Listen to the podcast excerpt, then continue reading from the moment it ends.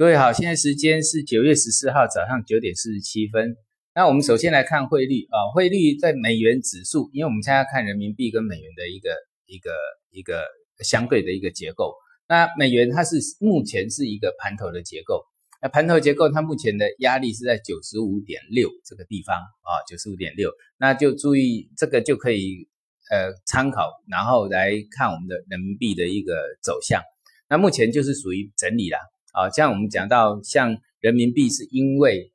啊要缓冲了这个关税的一个利空，所以呢，它是会拉上，哎，贬到这边来之后，会做比较会做长期的震荡几率会高很多啊。那至于这个呃股市方方面呢，哎，美国股市还是看我讲的那个支撑哈。那这个昨天又来到新高附近，那我们现在把短线的支撑再往上提高，本来在两万。啊，两万五千八百点这边，那我们把它提高到两万五千九百点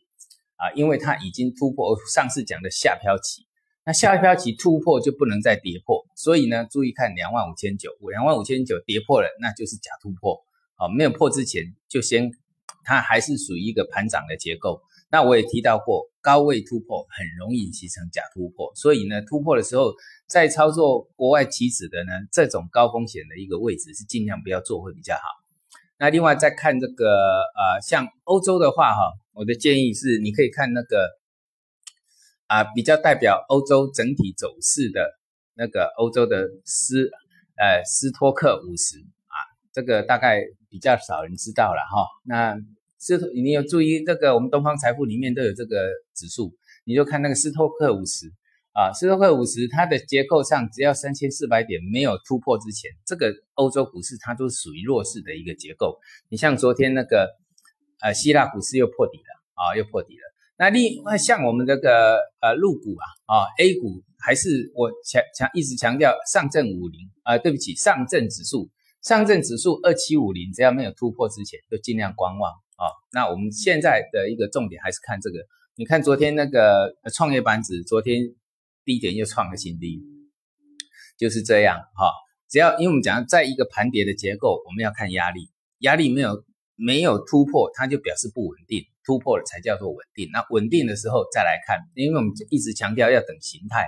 那再来，我们来看这个黄金，好，很久没有讲黄金了。那黄金的话，在上次我提到过，黄金一一五零是多头的一个相当重要的一个一一个堡垒啊。这个地方一旦被攻破，那就空军就开始大获全胜了。那现在空军已经呃从一千三百啊一千三百五那附近哈跌到一千一百六啊，那个也空在空头上已经赚了呃两百美元。这个已经相当大的一个获胜了，好，那如果说一一五零，这是一个长期的一个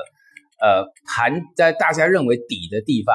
啊，大家认为底的地方，因为一一五零一旦被跌破掉，那表示说这个多头已经没有招架之力了，所以你看上一次跌到哪里，一一六一，就是接近一一五零，这个是它必须死守的地方。